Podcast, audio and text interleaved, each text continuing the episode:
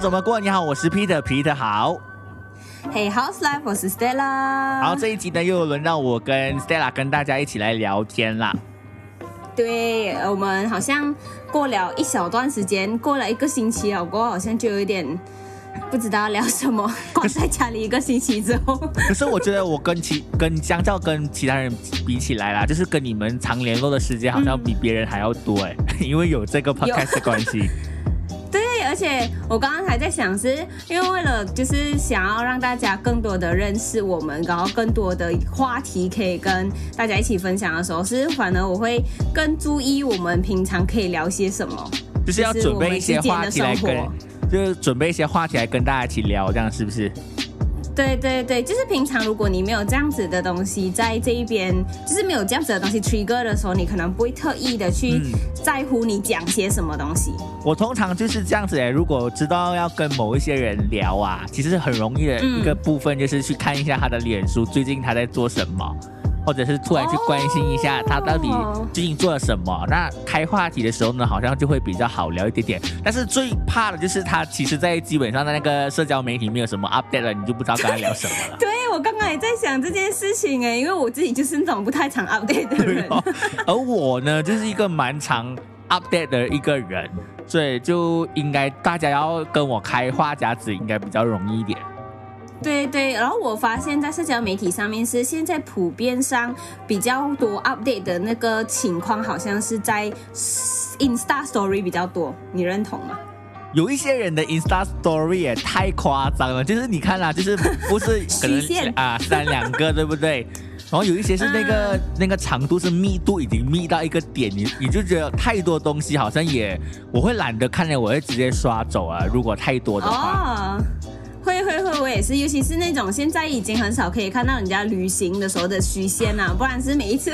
出去旅行的时候的那个虚线，那个 Insta Story 已经没有办法再走了，你知道吗？上面那个点已经停在那边不能动了。我觉得这个也是一个很好的出口，因为之前还没有有这个功能之前，就是大家很喜欢就是 PO 在脸书嘛，但脸书出现太多次了，就会让人家觉得很反感。对，洗版啦，然后人家就会就 unfollow 你这样子。可是如果 story 的话，你就可以选择要看还是不要看，又可以记录一下你自己的生活。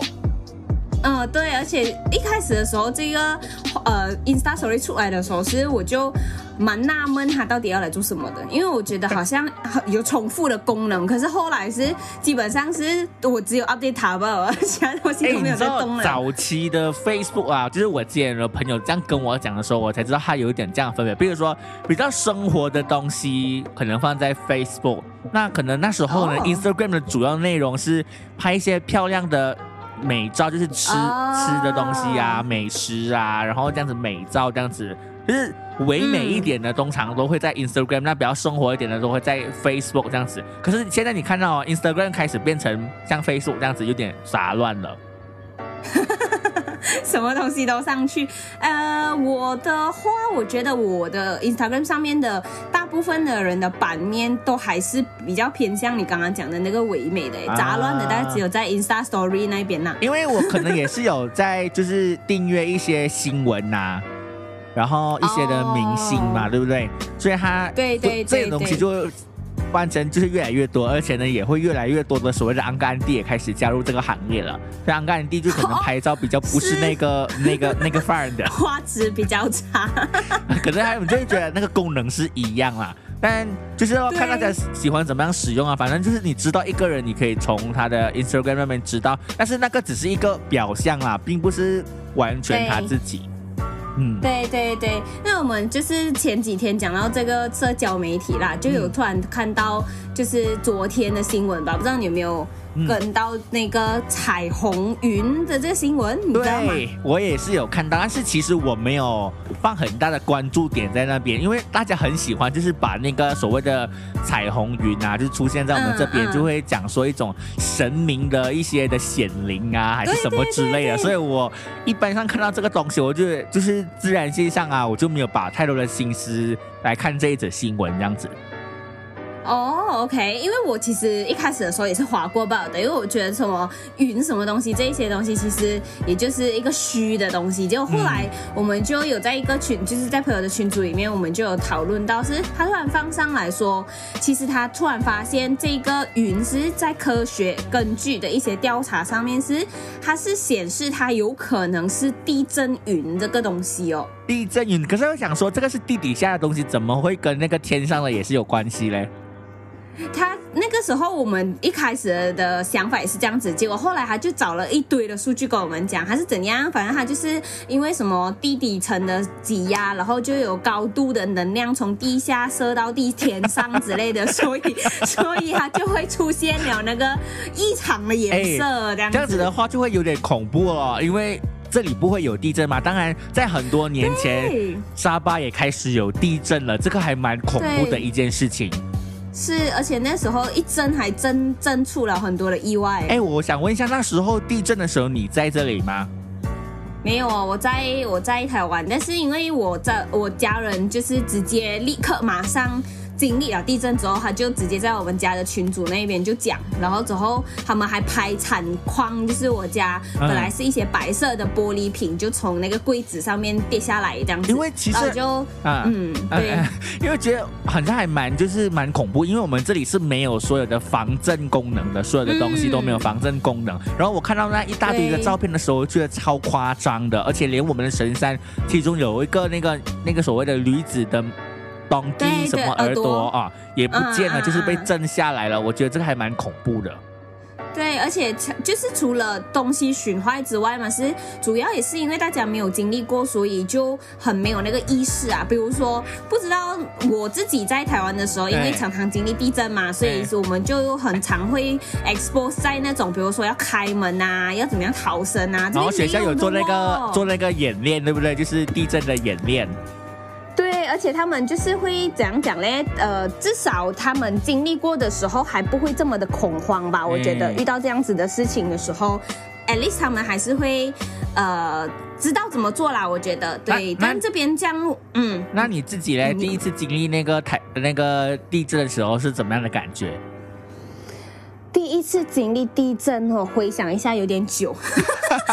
我地震的时候好像没有。没有感觉，好像第一次地震的时候不是太大，也没有太慌，所以我是属于那种不是太恐惧地震的人。然后我通常可以冷静的思考，可是我身边的朋友通常都是就是尖叫型的啊。哎，我自己的部分呢就很好笑，因为那时候呢我就就是从。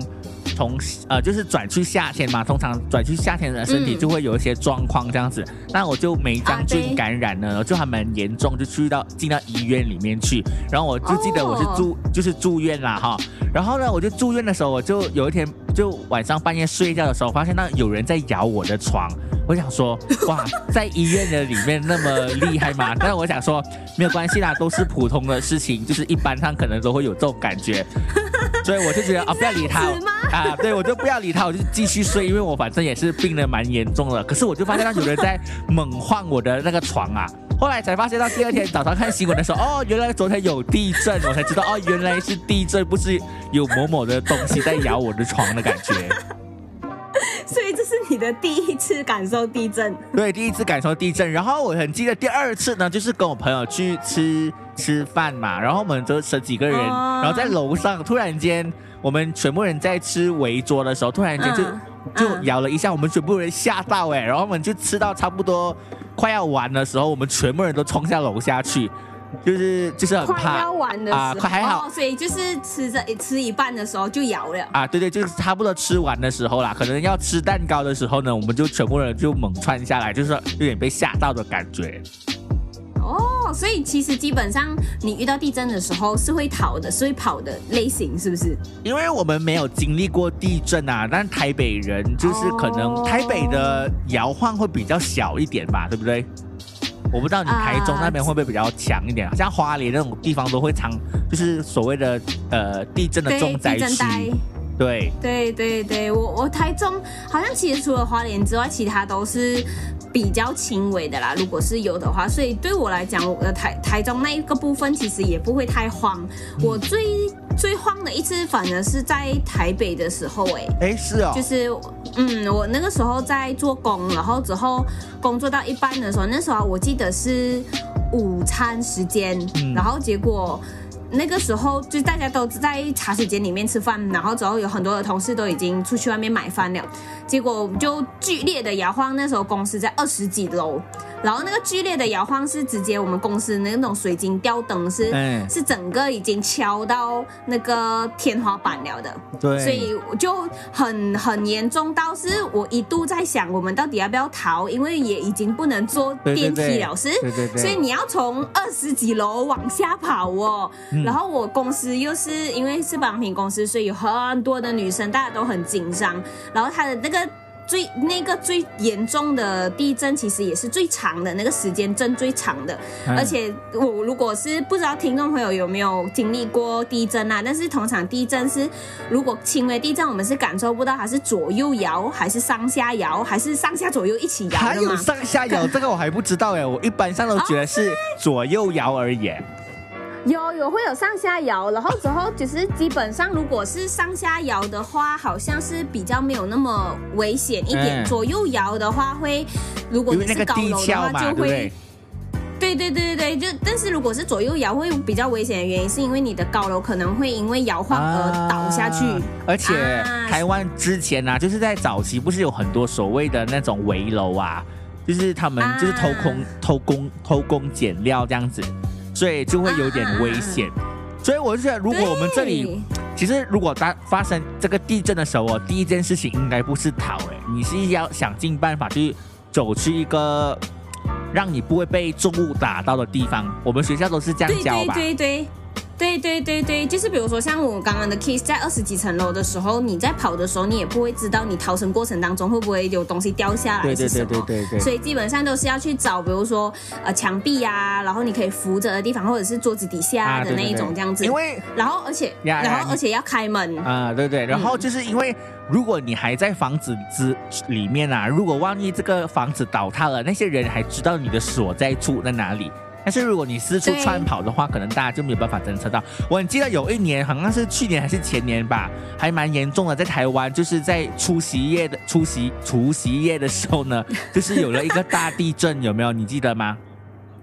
除夕夜的时候，这倒是没有什么印象，可能因为我回来马来西亚了。因为我就是嗯在、在那边看电视，然后讲说哇，我们现在每个人都在普遍同庆这个快呃，就是迎接新年。可是另外一端世界的另外一端，竟然就是在发生这些的灾难，嗯就觉得还蛮对，蛮蛮难过的啊、而且主要原因的造成很大的伤害是那个整个建筑物的构造就是很不适合地震的。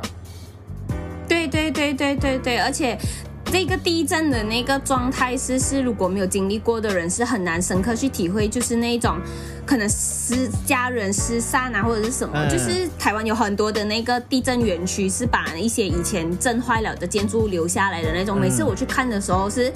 我都整个鸡皮疙瘩全部都跑起来，因为它的那种钢筋外露，然后整个操场的那个跑道本来是正常的，然后它整个拱起来的那个感觉，你就觉得哦 no，当下的那些人到底有多多恐惧。所以说回来是这个东西，嗯就是以前我们这边绝对不会有任何的大天灾，可是现在因为地壳发生了一些的变化，很可能以后我们这边也会有这样的一个问题，尤其是沙巴这边有神山，本来是说是睡火山，嗯现在又发现它可能是哎，本来以为是死火本来山是。死，啊，对，后来发现它可能是睡的，所以就想到，哎，觉得好，好像还蛮恐怖的。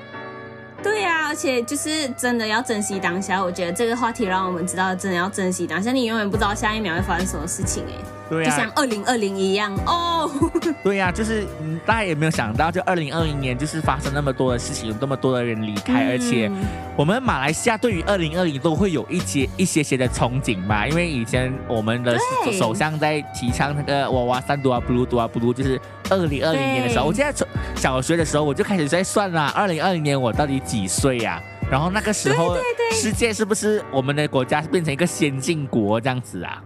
对，而且那个时候我不知道你的童年有没有很常有那种什么讲故事比赛、跟画画比赛、跟什么比赛的那一种，不是常常都会用这个来做标题，然后你就让小朋友去画画。哇，那时候是我还记得，我很印象深刻，很长时候用这个主题画画的一些图，其实都是那种什么车在天上飞呀，然后然后 很多那种在天上的轨道啊、马路啊什么的那种，对，然后有外星人那种感觉。对，然后结果我们的二零二零，呃，你呃 这样子看下去，好像还是在原始的生活的里面。我们还是住在树上。对呀，就是在我们的这边沙巴有一些比较内陆的地区啦，哈，还是会有人因为这样的一个生活还在挣扎。比如说之前就有个学生，UMS 的学生，就是大学生啊，就爬树，为了就是要得取这微弱的网速啊网路，然后就是要考试这样子。对，哎，你家附近的网速好吗？我这边啊，我本来在另外一个房间就网速还 OK 了，可是我换来另外一个房间之后呢，就好像网速不太好。你看我们住宿上的那个定义，就是你看连换房间那个网速都会不一样。对啊，我跟你说，我的手机啊，在楼上是很好使的，可是一到楼下呢，就会完全好像有很怪，就是完全没有什么会动的感觉，就是差了一个楼梯的距离罢了，然后就会有产生那么大大的变化。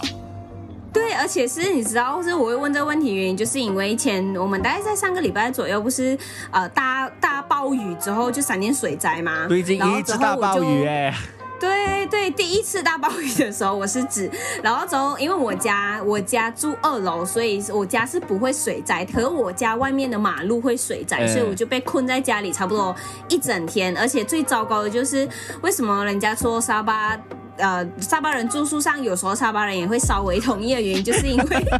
我家居然从早上八点停电停到晚上八点，然后之后那就算了，然后结果因为。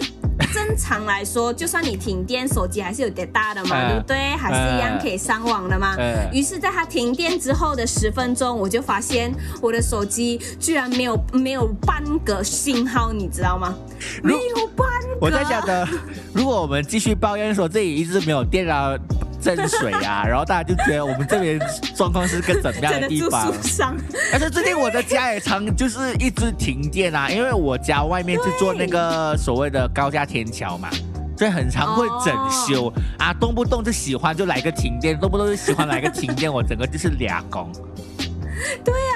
结果我还没有刚刚那个那一件没有网络的事情是还最搞笑的部分还在于是因为我们要上新嘛，对不对？还有很多东西就是一每天我们都希望可以带给大家准时上新的时间。结果到最后的时候，我晚上六点之后我就真的是俩工，我没有办法了。结果我做什么事情呢？我就果断的发现外面的水退了之后，把我的车开出去外面，然后开着我的手机，然后一直盯着它，我到底要开到哪里它才会有网络？然后之后我就。停在路边，好可怜哦。对，人家人家爬树，那我是没有那么可怜要爬树，我是直接开车出去，然后停在路边。然后那时候其实我完成我的作业，呃，不是，就是完成我的上行的时候，已经差不多八点钟了吧。然后是我才发现，哦，我要锁门，不然的话我们的治安也不太好。啊，你没有锁门，你是自己这样走出去哦？没有，我是说我的车门要锁起来，因为我太激动了，我一直在弄东西，然后没有的很，没有太注意我的车周围有没有陌生人靠近还是什么的那一些。就我已经完成哦，放下心头大石了之后，才发现，哎呀，我好像有一点太疏忽了。所以这个就是我们这边长期，也不是每每一个人都这样啦，只是在特定的时间或特定的区域，可能就会有这种问题哦。对对对对，所以讲到网络的东西，是就是突然想到是最近应该不知道有没有你的周围，你或者是你的生活有没有被很多这种疫情的流言蜚语打扰到啊？就是你是说大家很。很常会听到那种三八公三八婆，就是在那边。然后为什么会问你这样吗？为什么？因为你最近的啊，因为最近的 boss 很多在很多在提醒这些三八公三八婆。对对对对，因为我我也是马上就是我其实老老实说啦，可能我的周围没有那么多三八的人。可是后来有一次，我们在群组里面就有人在，就是说某个就是巴沙的人中了，然后怎么样怎么样怎么样，就是说最新消息，他说是那个当事人告诉他的。然后那个人，我的群组里面的朋友再再传了一次，就是那个当事人说，哎，你这个就是就是骂他这样子啊，你这个乱乱讲话，我就是那个当事人，我 我怎么不知道我家里家里的员工中了这样子？所以我觉得哇，这个超严重的，就是这个就是无中生有啊，因为。我一些做小贩的朋友就告诉，就是在抱怨说，呃，他们因为他们这样的乱乱讲话的关系，他们的生意就被影响，因为大家都会怕嘛。对对对对，因为我刚好也有一个朋友也是开店，然后之后他们他们家也是差不多跟你一样的状况，就是。呃，有人乱讲话，结果其实也不是事实。结果到最后的时候，他们要花很多的力气才去洗白自己，其实没有。可是这过程当中就很困扰咯。对呀，就是好的事情不讲，可是你真实的事情也不讲，你就是偏偏讲一个假的，到底你的居心何在？可能是他的 competitor 啦，就是。他的生意竞争者就故意这样去抹黑，可是我在想说，这个真的是需要是好好的正视这个问题。然后我看到今天早上有个新闻，就是某一个呃，就是某一个西马的朋友就一直在抨击说这个东西，呃，在现在病病情这么严重，是都是东马人害的。结果呢，对对对，我有看到警察要对他采取行动哎，我觉得这样子是一个很好的警惕啊，就是警告大家说，哎，杀一儆百这样子，哎，大家真的不要乱乱在讲话了。对，而且他，我后来又有个一个更新，就是这一个 case 更新的版本，就是说，因为发现警察开始要通缉他的时候，是他居然就跳出来，就是把自己的脸马赛克，然后跳出来说，哦，对不起啦，我不是故意的啦，我要跟大家道歉这样子。啊，然后你知道了吧？这种我老哎。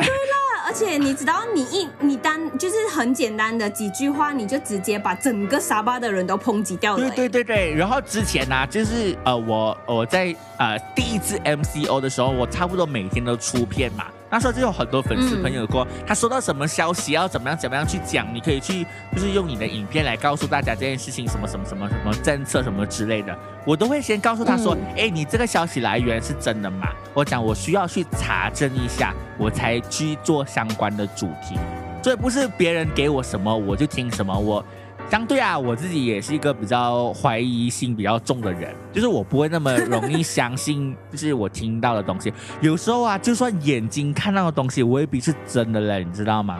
对对，真的。比如说，只是偶像剧不是常常演嘛，就是你看到的那时候，其实前面跟后面才是 重点。你知道偶像剧很常演，看到那种。对啊，偶像剧很常就是那个啊，男主角闻着另外一个女生，或者是做了一个。可能不是不是在闻他的动作，然后女主角看到了就很伤心的离开，就是这样。对，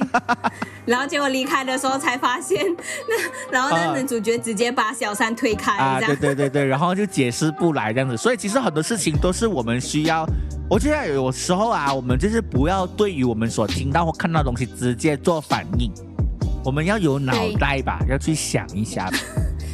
然后想到这句话，就是呃，脑袋是一个很好用的东西。对啊，脑袋是一个很好用的东西。但是我最近看到关于脑袋这件事情啊，我就是看又又看老高嘛，对不对？就说到其实人的脑袋是可以分两半的，就是如果把一个中间的那个所谓的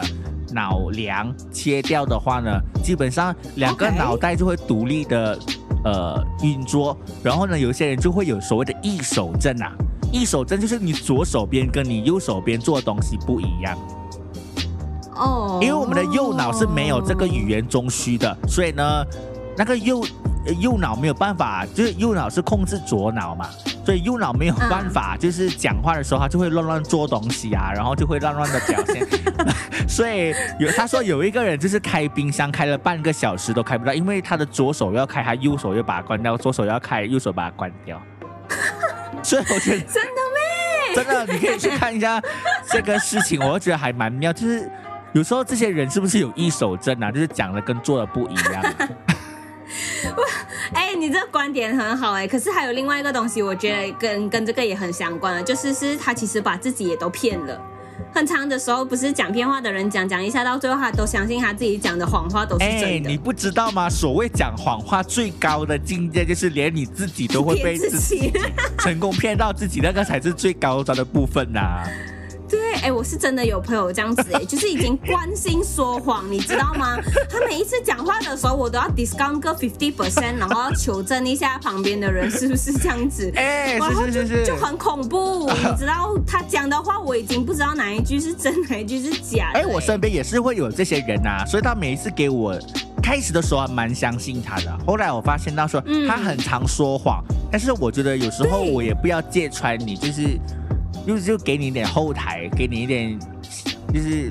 你 know，就是给你给一下你后台啦，哈，就是下接这样子。可是有时候他就越来越变本加厉啊，我就会把他的话语当做是一半来听，就好像现在我们看到的照片嘛，都是美图很凶的。然后通常我看到哇，这个漂亮的女生，或者是这个很帅的男生，我都会自动就在想说，这个一定要把它减半，就是他一定用了很多所谓的 所谓的那个。所谓所谓的美图，对，然后你就会发现，就是骗到最后是，其实你一直讲的谎话都没有办法再骗别人了，永远都在骗你自己。对啊，然后他连他自己都会觉得那个是真的，所以还是奉劝大家啦，有有那件事就讲那件事情，没有的就不要无中生有，尤其是那种 WhatsApp 的呃这些留言啊，大家还是要小心一下下啦。对对，叫祸从口出哟。好了，我们今天就跟大家聊到这边。呃，生活怎么过呢？就是嘴巴要好好谨慎的过，这样子。好啦，生活怎么过？我是 Peter，Peter 好。Hey，好，我是 Stella。我们下一期再见。拜拜。